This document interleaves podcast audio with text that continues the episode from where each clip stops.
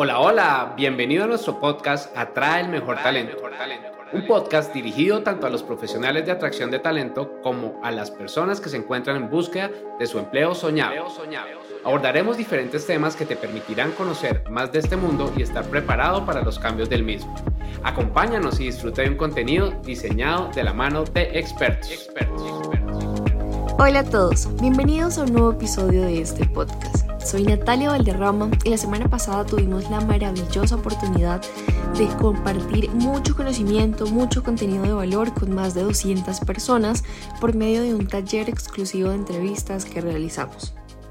Tanto Mapu como yo estuvimos acompañando a las personas que están en proceso de búsqueda de empleo a mejorar sus habilidades para destacar durante las entrevistas.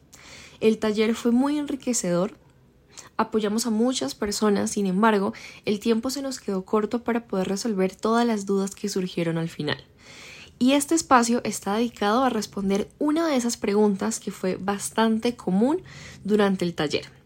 Y es que en la mayoría de entrevistas de trabajo, los reclutadores, los hiring managers o las personas que estén liderando el espacio solemos plantear preguntas que resulten un poco desafiantes para los candidatos y que pueden llegar a desconcertarlos.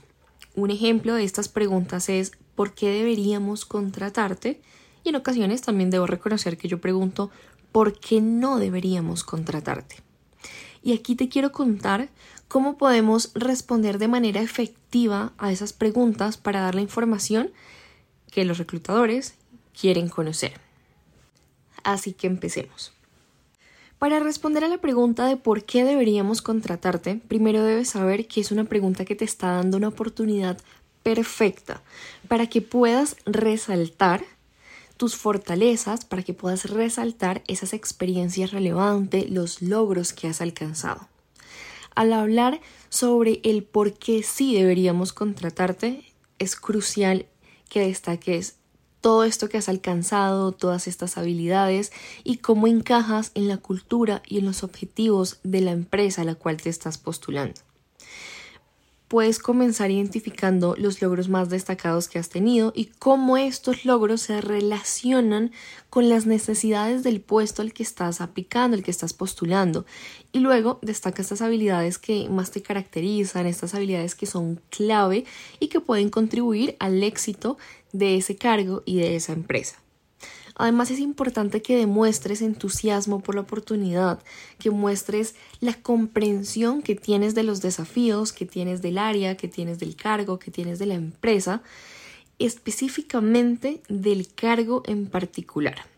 Porque aquí te pido que destaques tus logros y que destaques tus habilidades, porque seguramente si te enfocas en conocimiento, en experiencia, pues vas a competir con personas que seguramente tienen mismos o más conocimientos que tú, misma o más experiencia que tú. Aquí lo que queremos ver es justamente esas cosas, esas particularidades y esas diferencias individuales que nos pueden aportar en algunos aspectos como la cultura, en algunos aspectos como las métricas de la compañía.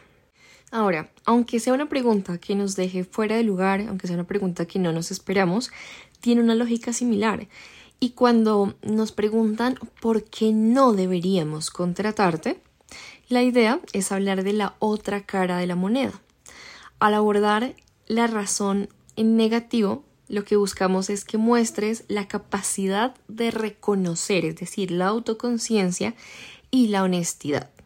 Identifica esas oportunidades de mejora, esos desafíos potenciales que tienes y que pueden o que pueden surgir. Sin embargo, aquí la clave está en presentar las áreas de mejora como oportunidades de crecimiento y de desarrollo. Y por qué no presentarlas como algo en, lo que ya se ha venido trabajando en caso de que sea así.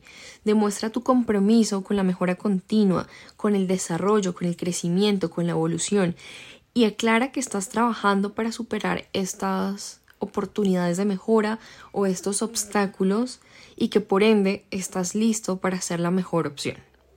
De forma muy transparente te cuento que para responder estas preguntas es importante que puedas equilibrar tu confianza en las fortalezas que posees con la humildad en reconocer tus oportunidades de mejora. Preséntate como un candidato completo, un candidato sólido, que es reflexivo y que está dispuesto a crecer y contribuir constantemente a su éxito personal, pero también al éxito de la empresa.